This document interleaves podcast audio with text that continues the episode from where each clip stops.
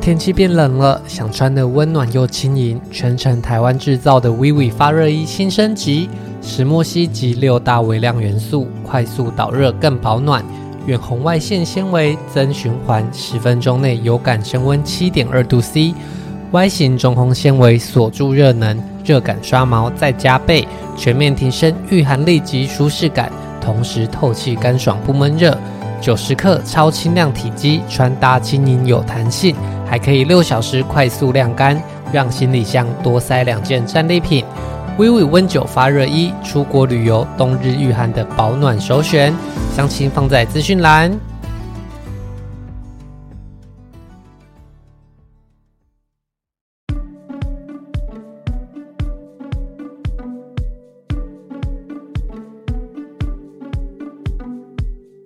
到地中海度假，除了意大利及希腊外，在亚得里亚海还有一群美丽的国家，有亲民的物价、放松的氛围，还有号称欧洲最美的夕阳。今天就让我们一起前进克罗埃西亚，体验不一样的南欧风情吧。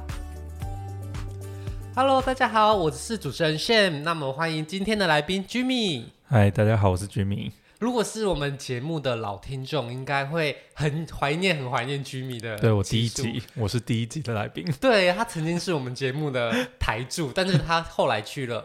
欧洲生活。好，那如果大家有听之前的集数，也会知道。所以呢居米这次终于回国啦，那我们也是赶快趁这个难得的机会，邀请居米分享他在国外的一些生活。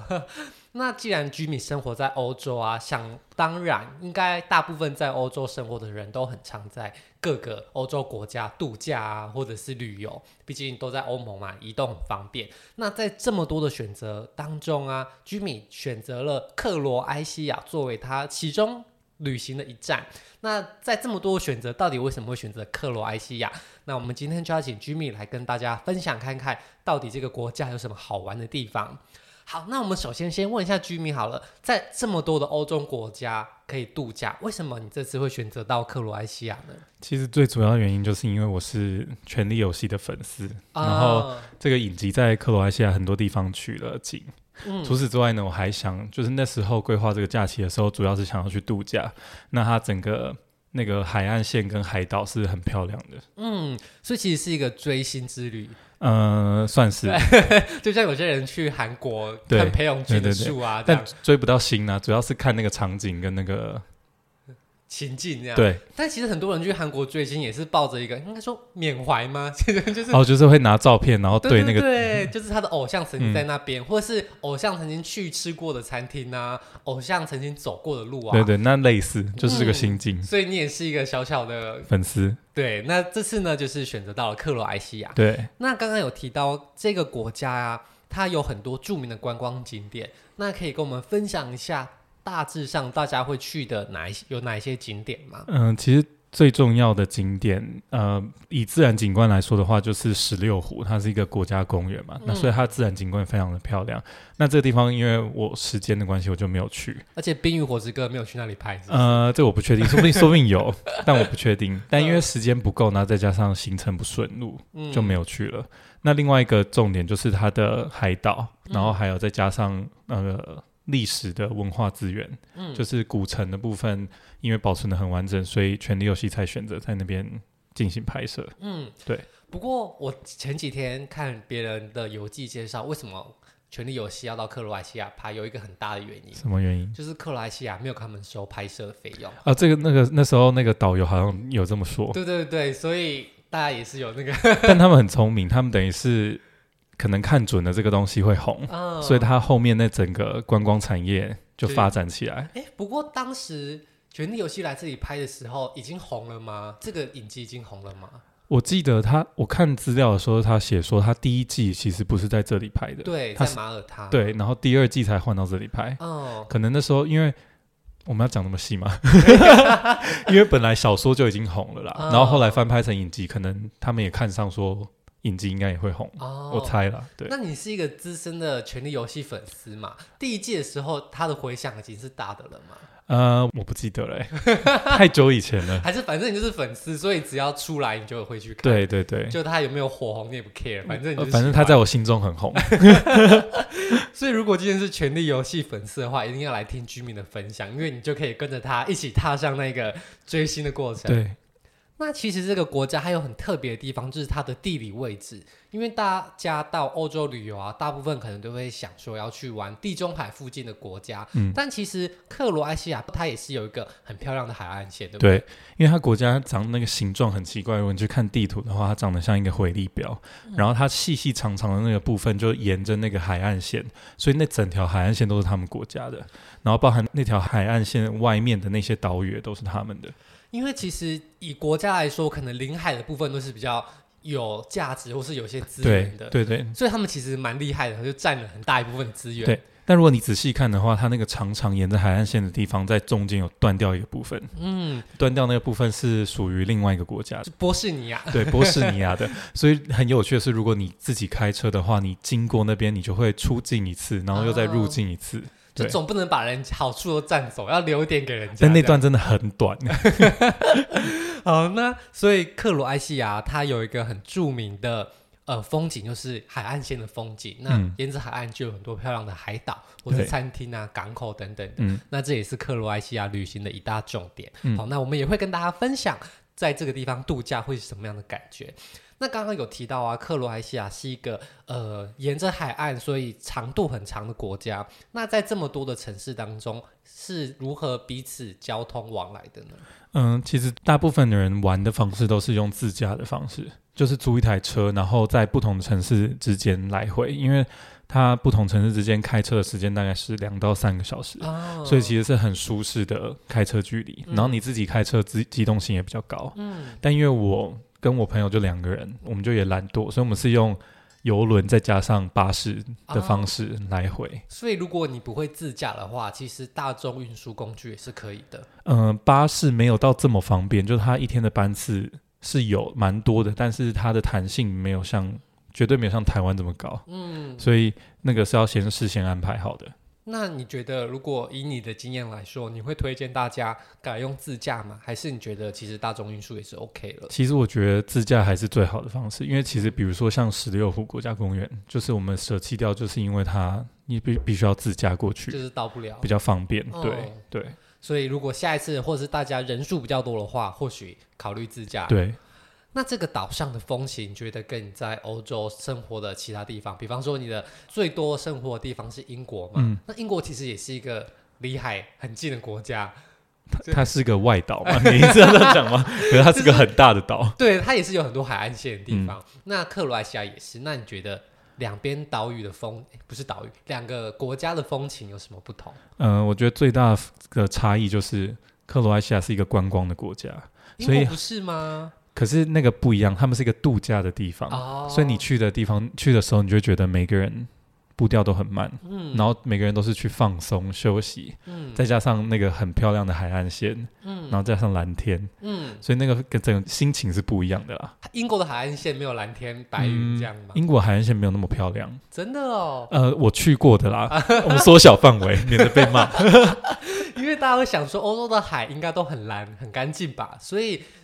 克罗埃西亚的又特别，特别漂亮，对，还是因为那边的天气比较好。 天气比较好，然后再加上他们的食物也很好吃，哦，就是很符合我们的胃口，就很像地中海，然后再搭配一些意大意式 的。又要得罪英国人了吧。呃，我没有，我没有这样 讲，我我只有称赞，我没有， 我没有批评。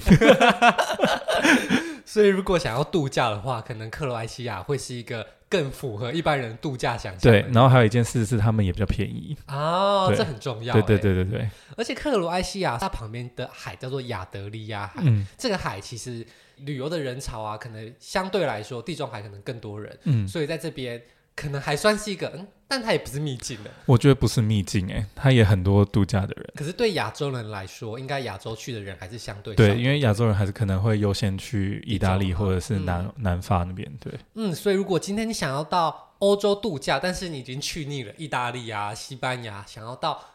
比较少亚洲人去的欧洲的海岸线的话，或许克罗埃西亚是一个还不错的选择。对，那我们接下来就要来介绍克罗埃西亚的各个城市。好，那你先分享一下，你从英国飞到克罗埃西亚是飞到哪一个城市？哦，通常先讲大家通常规划的话，嗯会是比如说从北边进，就是从 Split 的机场进，嗯然后从南边 Duvernay 的机场出，嗯，或者是就是反过来从南边进，然后北边出，这样、哦主要都是这两个方式。嗯那我们是从北边进，就是到 Split，然后通常人家如果是自驾的话，就会再安排一个时间去十六湖国家公园，哦因为他会去需要再往东北边走一点。就是开车再过对去这样子。然后我们就是从 Split 进之后，然后就一路往南往下，往嗯最后到 Duvernay 这样。所以我们有经过的城市就是 Split，然后中间安排了一天到 Sadar，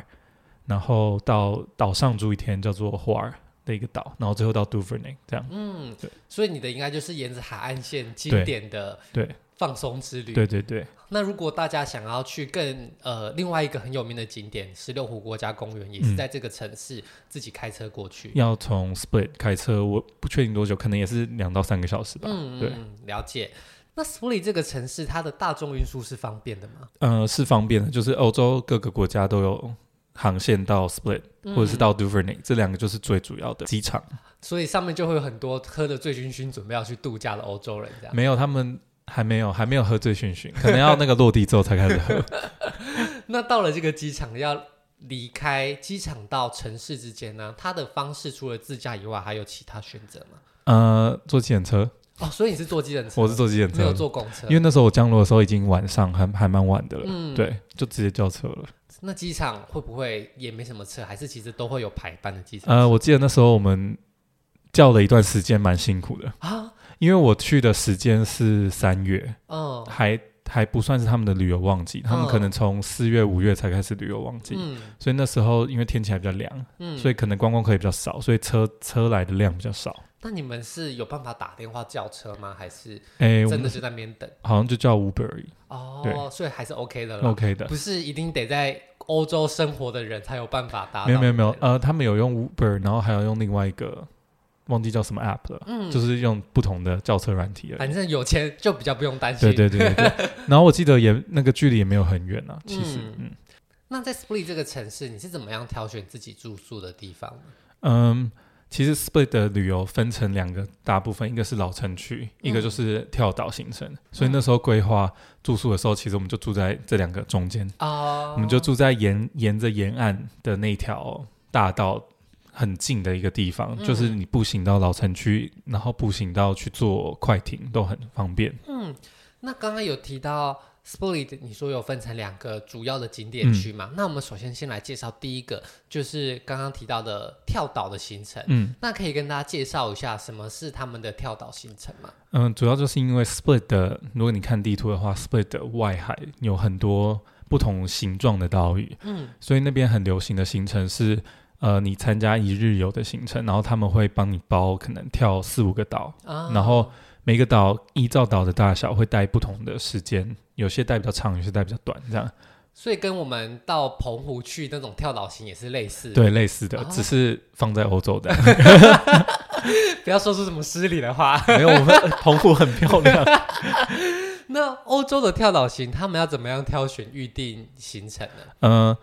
一样是 TripAdvisor，然后那那那时候我太晚订了，所以我在那个另外一个平台订，叫做 Fiator，嗯应该是这样念，F I A T O R。那个行那个平台上订了另外一个跳岛行程，嗯这样、对。然后那时候我们在选行程的时候，主要除了跳岛以外，另外一个很重要的是希望有蓝洞的行程。哦，这个有区分，因为蓝洞它的门票好像是另外会再多加钱上去。嗯对，所以到 Split 参加跳岛型呢，有一个很著名或者是一个特别的体验，就是这里有一个蓝洞。，对，所以在 Split 这个跳岛行程的时候，可以特别注意是不是有蓝洞的这个对，景点。对。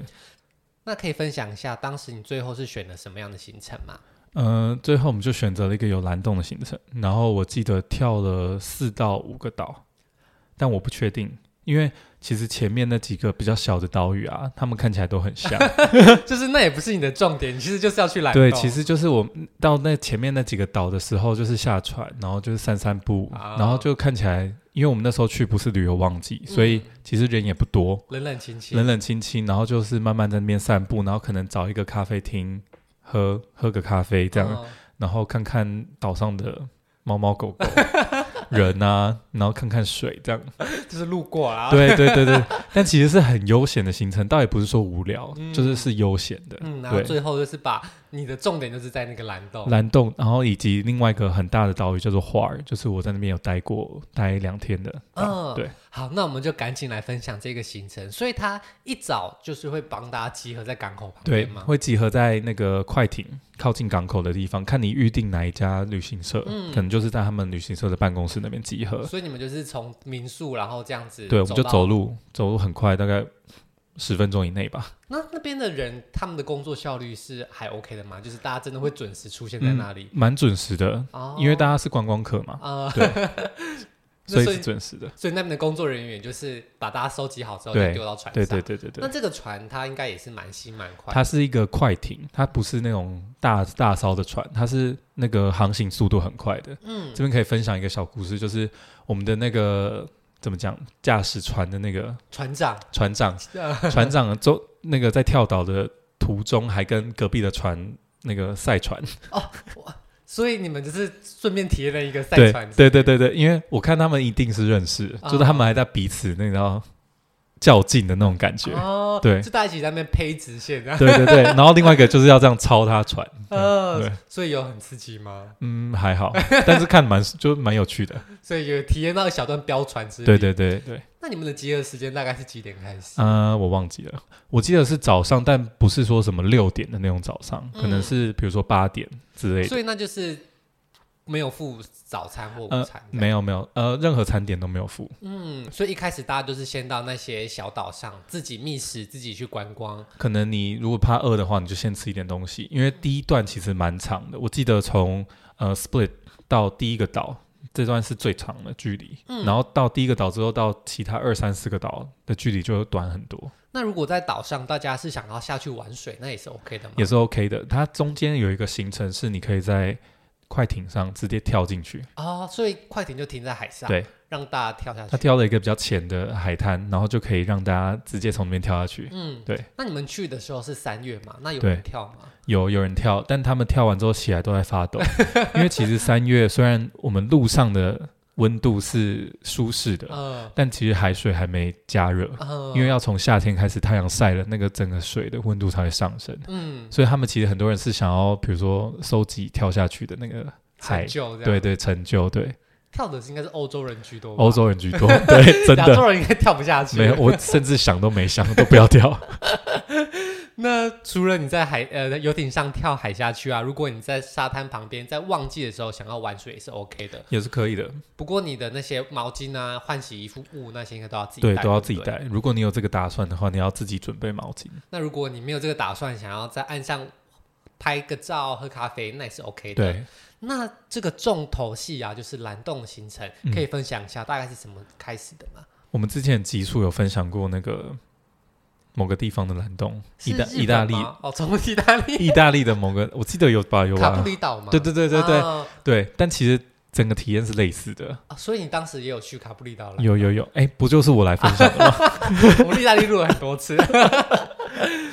但主要这个蓝洞跟我之前体验的意大利的蓝洞是类似的经验啊，嗯就是他们会从快艇换到小艘的船，嗯然后由船夫划船进去，嗯然后船夫会一边介绍这个蓝洞的行程啊、蓝洞的过去啊、嗯，跟渔民的关系啊等等的，是然后做完整个旅程这样。意大利的船夫应该是会唱歌的吧？意大利船夫唱歌，但克罗埃西亚的没唱歌。然后，克罗埃西亚我们遇到的这个船夫，他就是一直在讲解，嗯，他可能就是知识丰富， 他可能就是怕被要求唱歌，所以就一直讲。 对对对，他可能不太会唱。那从大船换到小船，再划去蓝洞啊，因为在卡布里岛这是很热门的行程，嗯，所以可能常常要排队排很久。那你们去的时候，这里会排队吗？没完全没排队，嗯，但我不确定是因为呃不是旺季的关系，还是因为他们我们报名这个行程，所以他们是有配合好的关系。嗯对。那可是卡布里岛，他们常常会因为天气或海象的关系，没有办法呃去蓝洞。嗯，那在克罗埃西亚这边这个地方的蓝洞，他们的海况是比较稳定，比较能随时开放。呃，我记得那个船夫也有说，如果情况不适合的话，也没办法进去，嗯或者是说你进去可能就没有没有那个效果或什么之类的，嗯，所以其实是应该应该是一样的状况啊。所以蓝洞都还是要看天气，对，要看气天氛吃的。饭，那你们进去之后啊，你可以分享一下你看到大概是什么样子吗？就是蓝蓝的。 我记得，如果比较起来，我之前在卡布里岛去的蓝洞跟现在这个是克罗埃西亚的蓝洞的话，嗯，我印象中克罗埃西亚这个蓝洞的岩石的复杂程度比较复杂，啊，就我可以看到下面清澈的水里面是那个岩石是有那种一条一条的那种嗯拱形的那种，嗯是比较复杂。然后之前的那个卡布里岛是进去是你几乎看不到底下面的，啊下面很深，嗯就是你除了上面表层蓝蓝的，下面就是黑的了。哦所以比较起来，我觉得我猜卡布里岛那个蓝洞比较大，哦，是那比较深、比较黑，应该比较可怕的感觉，比较可怕。对，然后另外那个克罗埃西亚这边呢是那个水很清澈，然后你可以浅浅的看到下面的底这样。嗯哦对，但是那个蓝的程度是一样的吗？蓝的程度，我记得克罗埃西亚这边的蓝洞，它的蓝是比较荧光、比较亮，哦，我觉得是不是就是它可能比较浅，哦所以它的那个反射折射上来的那个比较亮。嗯，对，所以你就是坐在小船上，那水面上就是折射那种霓虹的对蓝色对光，对对对，那上面的洞穴啊也会一起反射吗？上面的洞穴就是会有会有光线，也是蓝色的，毕竟水就是蓝色的，所以嗯那个光反射出来是蓝色的，那这边的蓝洞是可以跳到下面去的吗？还是不不行？行。哦，对，自己都已经禁止这样子，但我记得那时候船夫有说，他们小时候都是可以游进去的。哦，所以经过了这么多年，大部分的蓝洞都已经没有办法再跳下去了。对对对对哦，，那大家就是欣赏就好了。嗯好，那离开这个蓝洞之后啊，又回到了你的一日游行程嘛。嗯那这么多的小岛当中，你有没有特别喜欢哪一个岛？嗯，其实就是花儿这个岛，嗯因为花儿是一其中一个很大的岛，它拼法是 H V A R，嗯，然后念起来就是中文的华。华，对， 所以它也不是英文念嘛，就 华岛。，对他们说他们的话就是华，嗯、就是滑岛的那个华。为什么你会特别喜欢这个岛？因为它这个岛比较大，然后它除了老城区以外，然后还有一个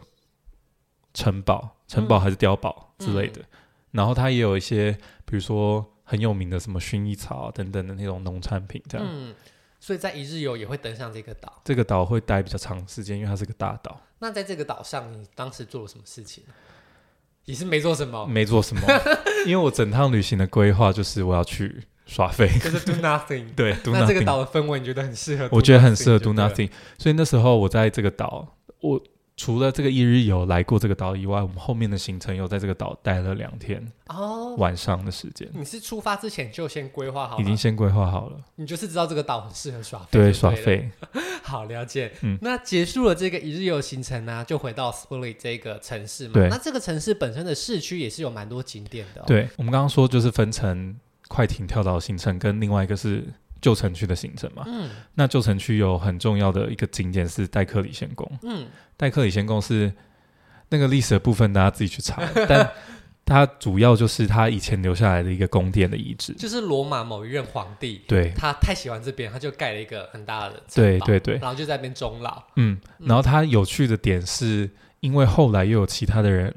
搬过来移居过来，嗯，所以你可以看到那个宫殿现在的遗址啊，你可以很清楚的看到旧的部分跟后来比较新的部分跟嗯更新的部分，就是一直增建出去。对，他们其 实是融合在一起。就比如说旧的宫殿的柱子，嗯，但那个墙看起来就是后来新加上去的，啊然后在在隔壁一点点那个接缝的地方，你看起来又更新，嗯所以这是一个很有趣的地方。所以可能一千年以后，其他人看我们现在的建筑也会看到，哎，这个是后来增建对的，对对对对，那是类似的感觉。对，那这个代克里仙宫啊，它有什么样特别值得一看的地方吗？呃，除了它原本的历史价值以外，另外一个就是《权力游戏》就开始开始进入这整个行程 了。因为其实它这个里代克里仙宫的地下的部分，嗯，有一个很重要的点取景的地方是，嗯、他们关龙的那个地窖，嗯所以他们很有趣的地方是，他们地窖的天花屋顶上的那个造型，嗯它是很像石头一个一个凿出来的，嗯所以那个形态本来就很特殊，嗯，所以嗯、呃很多人去那边拍照就是想象龙在那里这样，哦，嗯那实际上它的用途是什么？你知道吗？呃，不记得了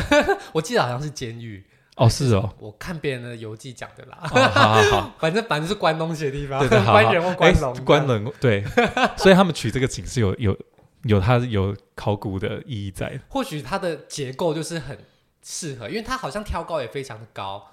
我记得没有很高，啊，真的哦。就它反而是它，因为它是一个地窖嘛，哦所以它不高，可是我看那个《权力游戏》的画面，感觉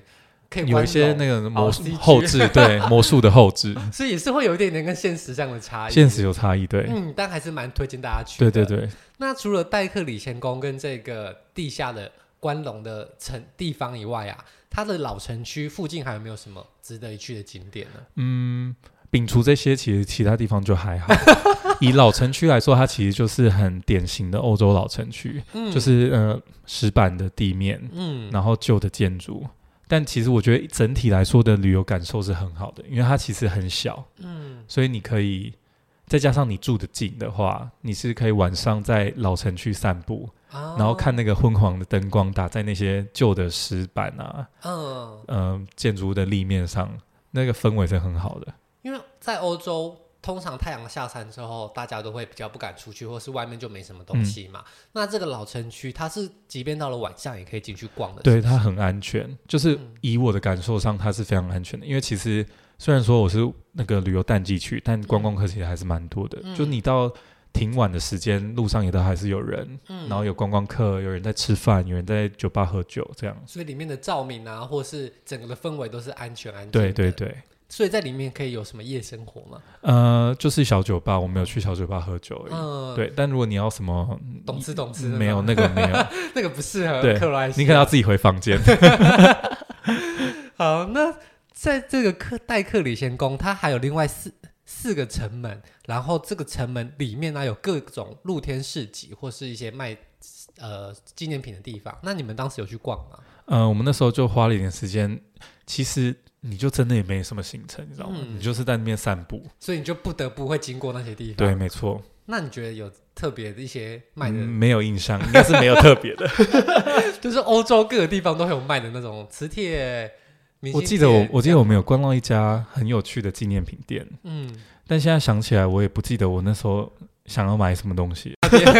没关系啦，反正到那边大家就是会散步，那也会对有一些小摊商，大家就自己花点时间在那对边。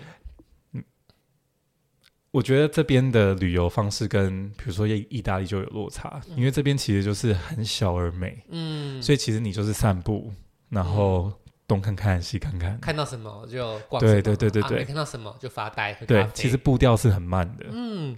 所以如果大家到了克罗埃西亚的斯布里这个城市啊，能够选择的景点就包含了在海上玩的跳岛一日游。那记得可以选择看当时有没有适合蓝洞的行程。那如果你不想在海上呢，回到了市区的老城区，它有古老留下来的漂亮的城堡，还有一些小而美的市集啊跟街道，大家就可以放下紧张的心情，以比较舒缓、比较悠闲的脚步，慢慢的在对城没市错探索，然后逛逛，看到什么就玩什么，没看到什么就坐着吃东西，对，就过让它过去。 这是一个很适合度假的地方对。好，那谢谢居民跟我们分享他在克罗埃西亚 Split 这个城市的旅游行程。那其实他在这个国家呢之后还会到刚刚提到的画这个小岛上安排他的更耍废的度假之旅，还有另外一个也是《冰与火之歌》《对权力游戏》非常著重名点的重点重的重大点，城市杜布罗尼克夫，哦对大家可能会想说，哎，到底是什么地方？原本我也是这样子不太清楚的，哦因为我也不是《权力游戏》的观众粉。丝但如果想要更了解克罗埃西亚这个城市，或是你想要继续踏上追星的过程的话，那就请记得持续锁定我们的节目，下一次就会为大家带来居米的克罗埃西亚之旅后半段喽。如果喜欢今天的节目，现在赶快拿起你的手机，在 Apple Podcast 或 Spotify、KKBox 按下追踪关注频道，才不会错过每周最新的节目哦。还有，打开 IG 追踪旅行无用良药，每天提供你新的旅游选择和节目补充资料。我们下星期见，拜拜。